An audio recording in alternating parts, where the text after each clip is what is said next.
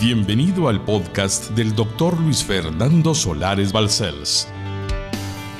Es nuestro anhelo que su vida sea impactada y transformada a través del siguiente mensaje.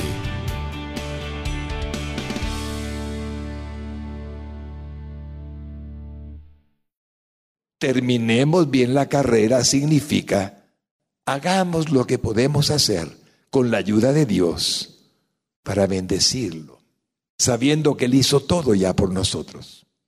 Hoy se intitula la predicación por el texto sagrado que vamos a leer, la carrera cristiana. En la misma Biblia encontramos varias veces la expresión carrera, meta. En varias ocasiones Dios lo declara así. Y el texto para hoy es el libro de los Hebreos o la epístola de los Hebreos en el capítulo 12 y versículos 1 al 2. Hebreos capítulo 12 y versículos 1 al 2. Por tanto nosotros también, teniendo en derredor nuestro tan grande nube de testigos, despojémonos de todo peso y del pecado que nos asedia y corramos con paciencia la carrera que tenemos por delante. Puestos los ojos en Jesús, el autor y consumador de la fe, el cual por el gozo puesto delante de él sufrió la cruz, menospreciando el oprobio, y se sentó a la diestra del trono de Dios. Cuando se escribió la epístola a los hebreos, no existían separaciones de capítulos, tampoco separaciones de versículos. Esto que en las Biblias modernas, hace ya algún tiempo, tenemos los cristianos, es una gran comodidad. Podemos separar y saber de qué texto estamos hablando cuando decimos está en tal capítulo de tal libro, en tal versículo. Pero en el rollo original de la epístola a los hebreos no existía tal división. Por lo tanto, en el capítulo anterior, al capítulo 12 que hemos leído, el autor de la misma ha estado considerando el ejemplo que nos dejaron los grandes hombres de la fe. Ustedes recordarán que le llamamos a ese capítulo 11 la galería de los héroes de la fe, ya que el pasaje exalta su entrega por la causa del Dios eterno y Padre nuestro y la obra que realizaron para la gloria de su santo nombre y de nuestro Señor Jesucristo. Así que el capítulo 12 que hemos principiado a leer es una continuación del capítulo 11. Pues cuando fue escrita esta carta, usted acaba de escuchar, no había separación alguna entre versículos o capítulos. Es por esta razón que comienza con las palabras por tanto, así comienza 12.1. Por tanto, es como decir, en vista de todo lo que hemos visto anteriormente, o de acuerdo con todo lo que les hemos dicho antes, o bien, en vista de todo lo que hemos estado considerando, por tanto nosotros también. Así comienza Hebreos 12.1 en la primera parte. Y ese por tanto nosotros también, quiero que sepa que lo involucra a usted. Usted puede decirme, pastor, esta epístola fue hecha hace unos 1980 años. Sí, así es. Pero por los siglos de los siglos desde que fue escrita, ha involucrado a cada persona que en la vida que le corresponde vivir ha tomado el capítulo 11, el capítulo 12 en sus primeros versículos para ser incluido por Dios. ¡Qué privilegio! Por tanto, nosotros también, por siglos y siglos, se lo reitero, se ha referido a todos los cristianos que en el mundo están en este momento vivos, formando parte de la iglesia militante. La iglesia militante es la iglesia que hoy pelea la buena batalla contra el pecado, contra el mundo, contra Satanás. La iglesia triunfal es la que ya está en el cielo. Son todos los hombres que han pasado por la tierra peleando la buena batalla de la fe y luego tuvieron recompensa. Así es que es impresionante que aquí en este tiempo está haciendo referencia a nosotros. Voy a individualizarlo más.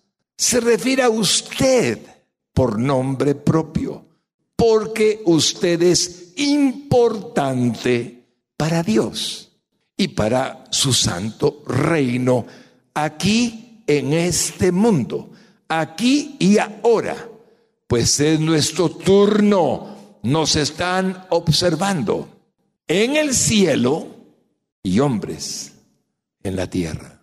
Por eso ese nosotros también es muy significativo. Así como los héroes de la fe las personas de las cuales hemos estado hablando, dice el Espíritu Santo, ustedes también. Solo veamos algunos ejemplos de todos ellos que están en la lista de los héroes de la fe. En el capítulo 11, para estar seguros de que comprendemos nuestra parte hoy. Fíjense bien, Hebreos habla en primer lugar en la lista de los hombres de la fe que el Señor hace de ellos un reconocimiento. Comienza por los patriarcas más antiguos. Le llamamos así para que entendamos que está todo fundamentado en un plan divino en aquellos que son patriarcas primeros en la historia sagrada. Vea Hebreos 11, 4. Por la fe, Abel ofreció a Dios más excelente sacrificio que Caín, por lo cual alcanzó testimonio de que era justo, dando Dios testimonio de sus ofrendas, y muerto, aún habla por ella. El primer hombre del que se registra que tuvo la fe de ofrecerle a Dios un sacrificio agradable a su corazón está escrito como un héroe, Abel. Y usted conoce lo que sucedió con Caín. No es el tema.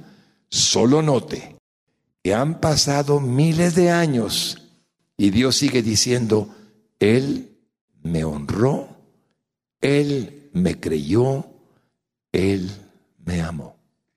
Mire Hebreos 11:5. Por la fe, Enoch fue traspuesto para no ver muerte y no fue hallado porque lo traspuso Dios. Y antes que fuese traspuesto, tuvo testimonio de haber agradado a Dios. Enoch es un personaje impresionante. Está vivo.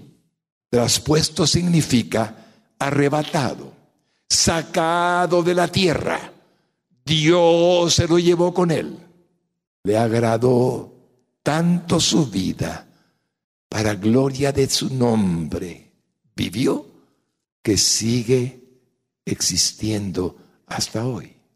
Es uno de los probables dos testigos que aparecen en el libro de Apocalipsis, que vendrán de nuevo a la tierra estarán predicando un tiempo y luego morirá. Qué grande eres, Señor, que declaras que Él te agradó. Miren Hebreos capítulo 11 y versículo 7. Por la fe, Noé, cuando fue advertido por Dios acerca de cosas que aún no se veían, con temor preparó el arca en que su casa se salvase. Y por esa fe condenó al mundo y fue hecho heredero de la justicia que viene por la fe. Siempre he dicho y por años, Señor, me has permitido repetirlo. Cuando Noé existió, nunca había llovido. No conocían la lluvia. La tierra era como un invernadero. Tenía nubes alrededor de la atmósfera que protegían de los rayos solares ultravioleta y gamma que hoy hacen daño a la piel. Era una preciosidad de vida y podían vivir hasta más de mil años. Y el Dios del cielo y de la tierra le dice a Noé que haga un arca en un lugar seco donde no habían lagos. Y Noé obedece a Dios. Y por su obediencia construye el arca. Y usted conoce la historia. Solamente ocho se salvaron él y su familia y todos los animales. Proclamó de la palabra, proclamó del arrepentimiento, proclamó que la gente no fuese pecadora y por 120 años nadie le creyó. Dios lo tiene en suma honra. Por él desciende la humanidad actual. Todos los demás perecieron. En el versículo 11, 6 de Hebreos, capítulo 11 y versículo 6, nos da una norma, un principio que debemos de grabar en nuestros corazones si queremos agradar a Dios como ellos que he mencionado lo hicieron. Pero sin fe es imposible agradar a Dios porque es necesario que el que se acerca a Dios crea que le hay y que es galardonador de los que le buscan. No solamente dice que creamos que Él existe, sino que le agradamos tanto que galardona. Miren después de esos patriarcas más antiguos, por llamarle de alguna manera, cómo pasa a descubrir la fe del patriarca reconocido por todos, Abraham y sus hijos. Hebreos 11:8. Por la fe Abraham, siendo llamado, obedeció para salir al lugar que había de recibir como herencia y salió sin saber a dónde iba. Hombre adinerado, hombre que andaba recorriendo diferentes ciudades con sus carpas, extendiéndolas enfrente donde podía haber comercio, vendiendo la leche, vendiendo animales, haciendo negocio, muy rico. Y Dios le dice, vete de tu tierra y de tu parentela a un lugar que yo te mostraré. Abraham lo deja todo y se va a un lugar que ni sabía que existía. Sale de la Mesopotamia y se va hacia Canaán. Y habla de la fe de Sara, su esposa. Hebreos 11:11. 11. Por la fe también la misma Sara, siendo estéril, recibió fuerza para concebir. Tenía 90 años y dio a luz aún fuera del tiempo de la edad, porque creyó que era fiel quien lo había prometido. Creyó. A los 90 años quedó encinta. Creyó lo declara el Señor en su palabra. Luego menciona al hijo Isaac y a su nieto Jacob. Hebreos 11:9. Por la fe habitó como extranjero en la tierra prometida como en tierra ajena, morando en tiendas con Isaac y Jacob, coherederos de la misma promesa. Dios incluye en la simiente santa a Isaac y a Jacob, su hijo. Permítame que haga un salto y lo lleve a José, el gran José, del que tenemos mucho que aprender. Lo menciona en Hebreos 11:22. Por la fe José, al morir mencionó la salida de los hijos de Israel y dio mandamiento acerca de sus huesos. Aunque José murió en Egipto, pidió que sus huesos fueran llevados a la tierra de Israel y allí reposaran. José es un hombre del que no voy a predicar porque es tan bello lo que él nos enseña por medio de la fe en el Dios eterno que me baste decir hoy, Señor, que nunca excluiste a alguien como él, como nunca excluirás a nadie que sea fiel a ti. Y después dedica varios versículos a Moisés. Miren Hebreos 11, 24 al 26. Por la fe, Moisés, hecho ya grande, rehusó llamarse hijo de la hija de Faraón, escogiendo antes ser maltratado con el pueblo de Dios que gozar de los deleites temporales del pecado, teniendo por mayores riquezas el vituperio de Cristo que los tesoros de los egipcios porque tenía puesta la mirada en el galardón, en la recompensa, en el premio. Dejar aquellos palacios, hermano querido, usted no se imagina la opulencia de Egipto. Impresionante a la vista humana, colosal es lo que allí aún existe en ruinas. Y Moisés dijo, no me interesa por causa de mi Dios. Y dejó el palacio para siempre, sin saber, oigan todos, que Dios le llamaría 80 años después, 40 años más bien, 80 años de edad tenía cuando él fue llamado. 40 años después lo llamó para que libertara a su pueblo. Observen bien que ustedes y yo ni idea tenemos de lo que Él puede hacer con nuestras vidas si tan solo somos fieles. Aparentemente Moisés perdía todo, los deleites y placeres, dice la Biblia, las riquezas y todo lo que estaba en Egipto. Sí, y ciertamente lo perdió. Y por 40 años vivió como un sencillo pastor de ovejas.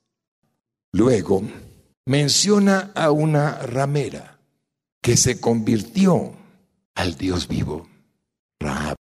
Miren Hebreos 11:31. Por la fe, Raab la ramera no pereció juntamente con los desobedientes, habiendo recibido a los espías en paz. Raab protegió a los israelitas que entraron a Jericó como espías.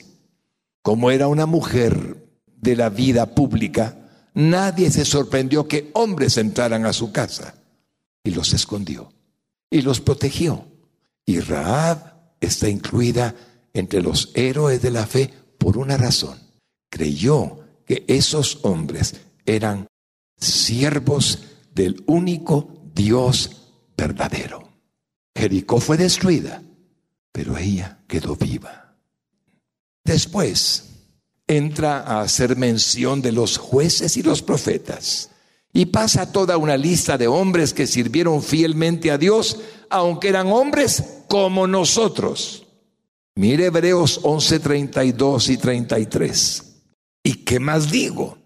Porque el tiempo me faltaría contando de Gedeón, de Barak, de Sansón, de Jefté, de David, así como de Samuel y de los profetas, que por fe conquistaron reinos, hicieron justicia, alcanzaron promesas, taparon bocas de leones. Ahí está Daniel incluido. Los leones no le devoraron en el foso de los leones. Mire Hebreos 11:34. Apagaron fuegos impetuosos, evitaron filo de espada, sacaron fuerzas de debilidad, se hicieron fuertes en batallas, pusieron en fuga ejércitos extranjeros. Ahí está Elías, ahí está Eliseo. Nos enseña algo más, que el sufrimiento fue una parte de sus vidas. Y cuando entro en el terreno del sufrimiento, yo sé muy bien lo que pasa con el que escucha una palabra de Dios. El sufrimiento hoy en día no es popular en las iglesias. Nos gusta oír de logros, triunfos, éxitos, pero de sufrimiento, pastor, no. El problema es que en la Biblia está el sufrimiento en este pasaje y yo no puedo excluirlo, ni usted tampoco. Así es que a veces hablamos de gozo, de alegría, de triunfos pero a veces tenemos que hablar de sufrimiento. Mire cómo nos lo describe el sufrimiento en las vidas de algunos siervos. Hebreos 11, 36 al 37. Otros experimentaron vituperios y azotes y a más de esto prisiones y cárceles. Fueron apedreados aserrados, puestos a prueba, muertos a filo de espada, anduvieron de acá para allá, cubiertos de pieles de ovejas y de cabras, pobres, angustiados, maltratados. Aquí está Isaías, el gran profeta que en su Biblia inspira tanto su alma, murió cortado por la mitad. Así que el nosotros también significa esto. No nos limitemos a ponderar lo que ellos fueron. Nosotros también seamos. Ahora usted puede pensar, ¿qué dice pastor? Le estoy diciendo que no nos limitemos a ponderar, a exaltar, a reconocer, a engrandecer lo que ellos hicieron nosotros también hagamos. Ahora, cuando usted oyó esto, no estaba todavía escrito todo lo que significa la historia sagrada en el Nuevo Testamento. ¿Hubo hombres que no están mencionados? Sí creyeron que Dios podía usarlos como aquellos que están en la galería de los héroes de la fe. Solo piensen un momento, por favor, Pablo. Ciertamente, Pablo le creyó a Dios. Piensa en Juan.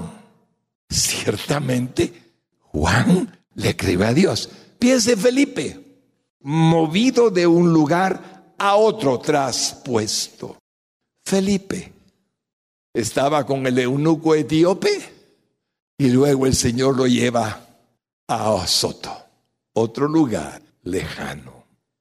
Así es que, si es cierto, nosotros también, dijeron ellos, esto va para nosotros. Y nosotros también deberíamos de decir los que nos corresponde vivir ahora la vida cristiana. La vida heroica, consagrada y servicial, el testimonio ejemplar nosotros también lo debemos de dar. Sé que lo que digo puede parecer exagerado. ¿Sabe por qué? Porque tenemos la tendencia a menospreciar lo que nosotros somos o hacemos para Jesucristo, para Dios. Es que ellos, ellos qué, si eran iguales que nosotros, tenían el mismo Espíritu Santo en ellos el mismo Cristo los había lavado y limpiado de todo pecado. Tenemos la tendencia a creer que eso fue para otros. Por lo tanto, les repito, No lo digo yo, lo dice el Espíritu Santo usando al autor de esta epístola a los hebreos. Nosotros también. Luego, prosigue el pasaje en el versículo de Hebreos 12, 1. ¿Y qué dice el texto? Teniendo en derredor nuestro tan grande nube de testigos. ¿Usted también? Sí, ya lo sabe. Pero testigos en el cielo, porque está hablando de hombres que ya murieron. Está hablando de personas que recibieron toda clase de bendición. De gracias al Señor están gozando de la vida eterna y son en el cielo reconocidos por nombre. Ahí están. El alma del hombre es idéntica al cuerpo del hombre. El alma suya es exactamente igual que su cuerpo físico. Entonces, cuando dice testigos en el cielo, ¿acaso Dios les permite que nos vean? Sí, si Él quiere. Pero lo que sí es seguro es que al menos estamos siendo vistos por los ángeles que sí nos miran y son millones de millones en el cielo y también aquí en la tierra. Así es que los ángeles lo están observando, el cielo lo está observando, los ángeles lo están observando, Dios lo está observando, Jesucristo lo está observando. Esa es la verdad. Esa es la verdad. Además de los testigos que nos rodean en este mundo. Y bajamos a la tierra. Y déjeme mostrarle un versículo, un lugar importante en la palabra. Primera de Corintios 4, 9. Porque según pienso, Dios nos ha exhibido a nosotros, los apóstoles, como postreros como a sentenciados a muerte, pues hemos llegado a ser espectáculo al mundo, a los ángeles y a los hombres. Y saben, después de dos mil años, Pablo diciendo esto, sigue teniendo vigencia para nosotros. Miren Primera de Corintios 4, 12 y 13. Nos fatigamos trabajando con nuestras propias manos. Nos maldicen y bendecimos. Padecemos persecución y la soportamos. Nos difaman y rogamos. Hemos venido a ser hasta ahora como la escoria del mundo, el desecho de todos. Cuando un cristiano vive la vida cristiana verdaderamente, hay un dedo acusador. El mundo se siente aludido cuando un creyente vive la vida de fe. Le ofende, porque él es pecador y no entiende cómo aquel creyente verdadero no practica el pecado que para él es un esclavo del pecado. Por eso el mundo sigue diciéndonos, hasta hoy, escoria. ¿Saben que la palabra escoria es basura? Hipócritas hasta hoy. Ha cambiado. Así es que los testigos que nos rodean en el mundo no son precisamente para aplaudirnos. Están en derredor nuestro, pero no para darnos aplausos. Y cuando está hablando el pasaje de Hebreos 12.1 de al derredor nuestro, la idea es tomada de los anfiteatros y estadios antiguos, donde eran celebrados los Juegos Olímpicos de aquellos tiempos. Las Olimpiadas, mi hermano lindo, son una idea nueva en lo que es la era de la humanidad en estos tiempos, pero ya existían en los tiempos del apóstol Pablo. Estos estadios eran de forma circular, de tal manera que hacia donde quiera que los que competían dirigieran su mirada o pusieran su rostro en cualquier dirección, se encontraban con personas mirándolos. No tenían escape, no tenían salida, los estaban viendo. Esa es la idea del texto. Según el Espíritu Santo, que es el verdadero autor de esta epístola, así sucede con nosotros ahora. Esa es la vida del cristiano. rodeado de personas que presencian sus actos, de personas que lo están observando, testigos oculares que conocen muchos de los hechos de su vida por observación. Así podríamos resumir lo que nos pasa. Uno, Dios es el primer testigo de nuestra vida. Dos, los ángeles y el cielo lo son en segundo lugar. Tres, la iglesia a la cual pertenecemos también es testigo. Cuatro, nuestra propia familia es testigo. Cinco, el vecindario en donde vivimos también lo es. Sexto, los compañeros de trabajo también lo son. Y séptimo, resumiendo, la sociedad de la cual formamos parte lo está haciendo. Ellos observan características en nosotros que sin ser excepcionales tampoco son comunes en la gran mayoría de las personas. Uno, integridad. Un cristiano debe de ser íntegro. Dos, piedad. Un cristiano tiene que mirar al necesitado y al que sufre con ojos de misericordia y amor. Tres, un cristiano debe de tener amor excepcional en su corazón para todos. Hermanos lindos, el amor es el sello de Dios en un creyente. Cuatro, pureza pureza. Cinco, santidad. La pureza precede a la santidad. La gente ve si usted es santo o no lo es. Y tal vez no le llamen santo porque no entienden el lenguaje bíblico. Le llamen raro, amabilidad. ¿Es usted amable, mi hermano lindo?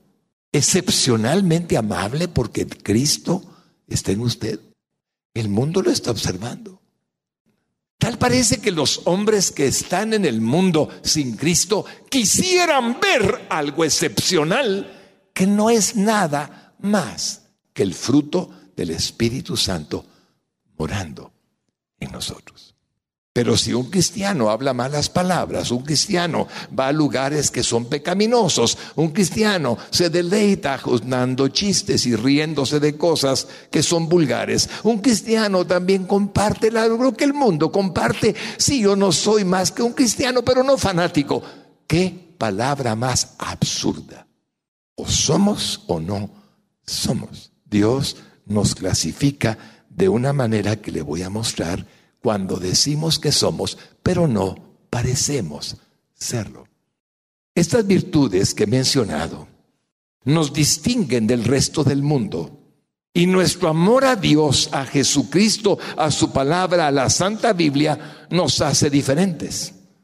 Por eso dice el mismo versículo después, tan grande nube de testigos, millones y millones y millones de ángeles y las personas a nuestro alrededor llama enorme nube de testigos. Estos testigos de los cuales habla el autor de la epístola se refiere a testigos de la fe, testigos de lo que es la fe verdadera en Cristo, la vida espiritual cristiana vivida en su plenitud, la vida espiritual honesta. Es confirmada por el ejemplo de aquellos que la vivieron antes. Hebreos 11 Nuevo Testamento. Por lo tanto, es posible. Dios lo anhela, Jesucristo lo desea y el Espíritu Santo lo permite. Sin Él, usted y yo no somos más que carne, pero con el Espíritu Santo somos capaces de vivir como Dios demanda. Dios es quien quiere que vivamos como testigos fieles. Pero según el texto original en el idioma griego, hay otra idea interesante. La palabra testigo implica la idea de mártir y se pudiera traducir así, teniendo en derredor nuestro tan grande nube de personas que han sufrido y que aún han muerto por causa de la fe. Los mártires son un ejemplo de la máxima demostración de nuestro amor y gratitud por lo que Él hizo por nosotros. Cuando usted esté dispuesto, oígame bien, en este mes, en este día, a morir por Cristo, usted está bien. Si su amor por Jesucristo es tan grande, está dispuesto a sufrir por causa de Cristo, usted está bien. Quiero contarles una historia de un mártir. Me dirá alguien, pastor, cuénteme una historia de un mártir. Hay miles, tal vez millones. Podría contarles lo que pasó en el tiempo de Nerón. Podría contarles lo que pasó en los tiempos de los emperadores que persiguieron a los cristianos. Fueron muchos, pero no. Voy a contarles una historia impresionante. Se llama Los mártires de Sebaste. El ejército romano había tomado a unos hombres cristianos verdaderos presos. El lago de Sebaste estaba enfrente de ellos, congelado. Estaban a la orilla, en la playa del lago. Y estos hombres, se calcula que eran más de 20, eran seguidores de Cristo. Entonces, alrededor del lago podían haber una o dos poblaciones cuyas luces en la distancia se miraban cercanamente. El lago no es muy grande. Y dijo el centurión romano, ustedes cristianos, miren la hoguera que hemos encendido. Y había una hoguera que daba mucho calor. El frío era terrible. Aquí está la hoguera esperándolos. Cuando se nieguen a decir que Jesucristo es Dios, y Jesucristo es el Señor, entonces vendrán al calor. Solo tienen que negarlo. Y ahora caminen hacia el lago. Y los veinte o más caminaron sobre aguas congeladas, desnudos. Y cuando llegaron a cierta distancia, dijo el centurión, basta hasta ahí. Los veinte se abrazaron, buscaban calor el uno con el otro. Desde la orilla les gritaban, la hoguera está lista, vengan al fuego caliente, vengan a este lugar. Mientras que en aquellas casitas cuyas luces se miraban a la distancia, se oía un canto.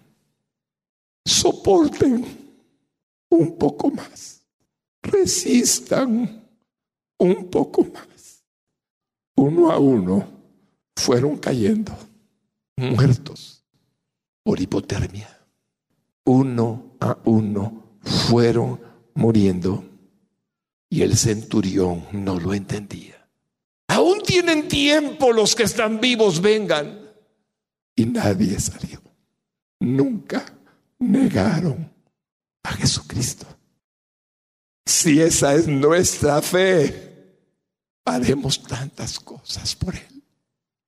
La fe de estos héroes fue grande porque se desarrolló en el molde, en el marco del sufrimiento y de la muerte.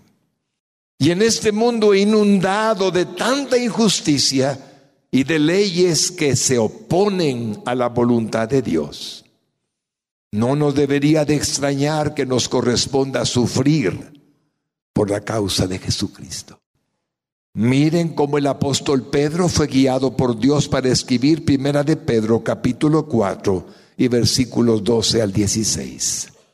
Amados, no os sorprendáis del fuego de prueba que os ha sobrevenido, como si alguna cosa extraña os aconteciese sino gozaos por cuanto sois participantes de los padecimientos de Cristo, para que también en la revelación de su gloria os gocéis con gran alegría.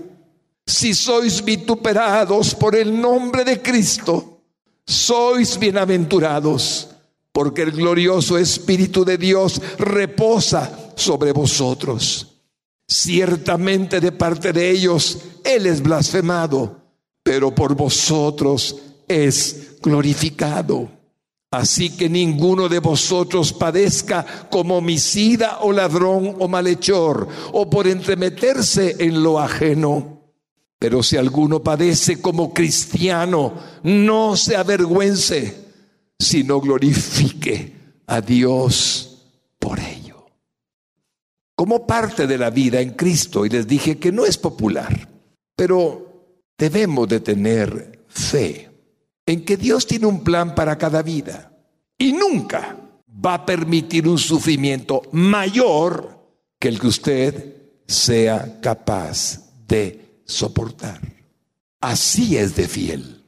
Si para algunos el sufrimiento pequeño en relación a otros es muy grande, es todo lo que van a sufrir. Y si para otros el sufrimiento es mayor, no deben preocuparse, es porque son fuertes.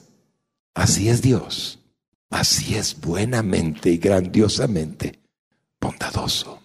Así es que lo que Dios decida está bien. De lo que sí estoy seguro es de que Dios sí se agrada de que prediquemos la verdad completa. Y espero con todo mi corazón que ustedes también se agraden.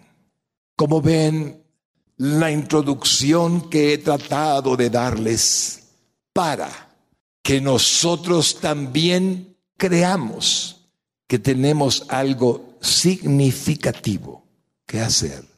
Es sencillamente preciosa. Es algo que quisiera Jesús que tu iglesia viviera. Porque cuando vivimos de acuerdo a esto, estamos comenzando a dar testimonio como tú nos lo pediste. Hebreos 12.1 en la tercera parte. Despojémonos de todo peso y del pecado que nos asedia. Despojémonos de todo peso y del pecado que nos asedia. La figura griega está tomada de los Juegos Olímpicos. Los participantes de la carrera tenían que despojarse de sus capas, de sus mantos y quedarse en ropa interior. Ahora nos ponemos ropa deportiva. En aquel tiempo se quedaban con ropa interior. No se extrañen de ver algunas figuras donde las siluetas están desnudas en las competencias olímpicas griegas. No se extrañen. Algunos lo hacían así. No había el morbo que hoy existe. Entonces se despojaban de todo peso. Es una de las competencias, cualquiera que fueran, eran las carreras donde los corredores podían competir eficazmente. Ahora ellos hacían algo, rebajaban de peso, reducían su peso corporal para estar más livianos, más ligeros, se sometían a cierta dieta rígida y a una serie de ejercicios y entrenamientos que los hacían más ágiles y más livianos. Y se abstenían de todo tipo de deleite carnal o de cualquier índole que les restara fuerzas. Como ven, la preparación era muy, muy disciplinada, muy importante. Se quitaban esos mantos y túnicas y entonces estaban listos. Ahora, este acto de despojamiento, el Espíritu Santo lo toma como ejemplo. Dice, miren, si estos hombres para correr una carrera hacían todo ese sacrificio, el acto de despojamiento, de quitarse de encima lo que estorba al cristiano, es el principio del progreso espiritual, del crecimiento como cristianos. Hermanos lindos, hemos abaratado la fe. No nos damos cuenta de lo que Dios quiere hacer con nuestras vidas. Entonces despojarnos nosotros de todo aquello que impida que podamos ser alguien que dé testimonio de que Él vive, de que Él es Dios, de que Él nos cambió, de que Él es el que nos fortalece, es vital. Por eso el despojarnos es el principio del progreso espiritual, de su crecimiento y el mío como creyentes. Nadie puede cultivar lo bueno, lo grande, lo santo, lo digno, a menos que se despoje de lo malo, lo indigno y lo bajo. No es posible que un creyente viva viviendo lo malo, lo bajo, lo inicuo, lo perverso ahora y después quiera vivir santo y puro y virtuoso, no se puede. Pastor, pero eso, eso es lo que está diciendo la epístola. Nosotros también vivamos como ellos vivieron. Si no vivieron así, solo para que digamos, hay quien fuera como ellos. Ellos vivieron para decirnos ustedes deben de aprender de ellos. Así es como dice la palabra. Hermanos lindos, despojémonos de eso. ¿Hay algún hábito que no es bueno y usted lo sabe? Yo no. ¿Hay algún pecado secreto? Usted lo sabe, yo no. ¿Hay algo que le impida el tener el fruto que el Señor puede darle? Usted lo sabe, yo no. Pero hay alguien más que sí lo sabe, es Dios. Por eso nada grandioso es fácil. Ninguno de los héroes de la fe y ninguno de los hombres del Nuevo Testamento fue fácil para ellos ser lo que fueron. Pagaron el precio, diríamos hoy. Nada grandioso es fácil, he dicho por muchos años a la iglesia. Y no existe nada más grande que ser testigos dignos de nuestro Señor Jesucristo. Nada más grande. Permítanme ponerles unos dos o tres citas. Miren primera de Tesalonicenses 1.9, por favor.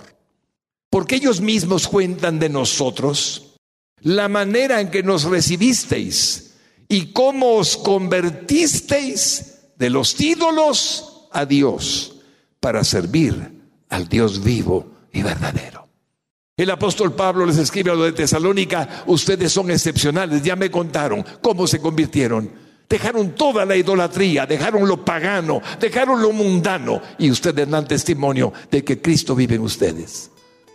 ¿Qué ejemplo para ser mencionado en la Biblia? Santiago 1, 21 y 22. Por lo cual, desechando toda inmundicia y abundancia de malicia, recibid con mansedumbre la palabra implantada, la cual puede salvar vuestras almas. Pero sed hacedores de la palabra y no tan solamente oidores, engañándoos a vosotros mismos. ¿Qué palabras más fuertes? Engañándoos a vosotros mismos. No seáis solamente oidores. No, poned por obra la palabra en vuestras vidas. Y no se engañen a ustedes mismos, porque Dios sí mira lo que estamos haciendo. Saben, esto me preocupa. He visto a tantos creyentes decir que son cristianos, pero solamente porque lo dicen es que lo creo porque sus actos no coinciden con lo que Dios dice. La cristiandad no ha conquistado al mundo porque el mundo mira a los cristianos. Y la esperanza única del mundo es la cristiandad. Pero los cristianos hemos cedido y le llamamos legalismo, que excusa más cómoda. Legalismo a lo que es digno. Hermanos lindos, por eso primera de Pedro 2, 1 al 2 dice así, desechando pues toda malicia, todo engaño, hipocresía, envidias y todas las detracciones.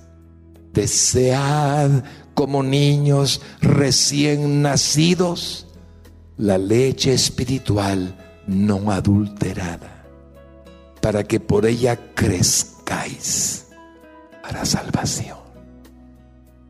Voy a orar para que pueda venir al conocimiento del Salvador del mundo y sea salvo. Repita conmigo esta oración el que por primera vez recibirá a Jesucristo en su corazón. Dios verdadero y eterno, te doy gracias por haber escuchado tu palabra y quiero pedirte que me concedas también ser tu hijo. Reconozco que soy pecador y quiero confesar hoy a Jesucristo como mi Señor y mi Salvador. Él tomó mi lugar en la cruz del Calvario y murió por mí para que hoy sea salvo. Lávame en tu sangre todos mis pecados, límpiame de toda mi maldad.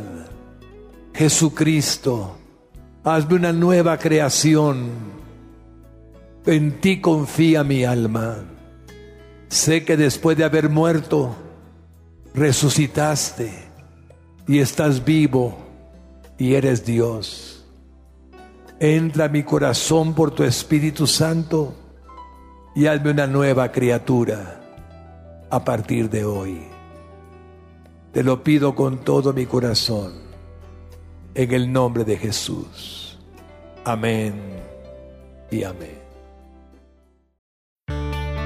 Para más información o ayuda en su vida espiritual, contáctenos a través de nuestras redes sociales. Búsquenos como Radio Exclusiva GT.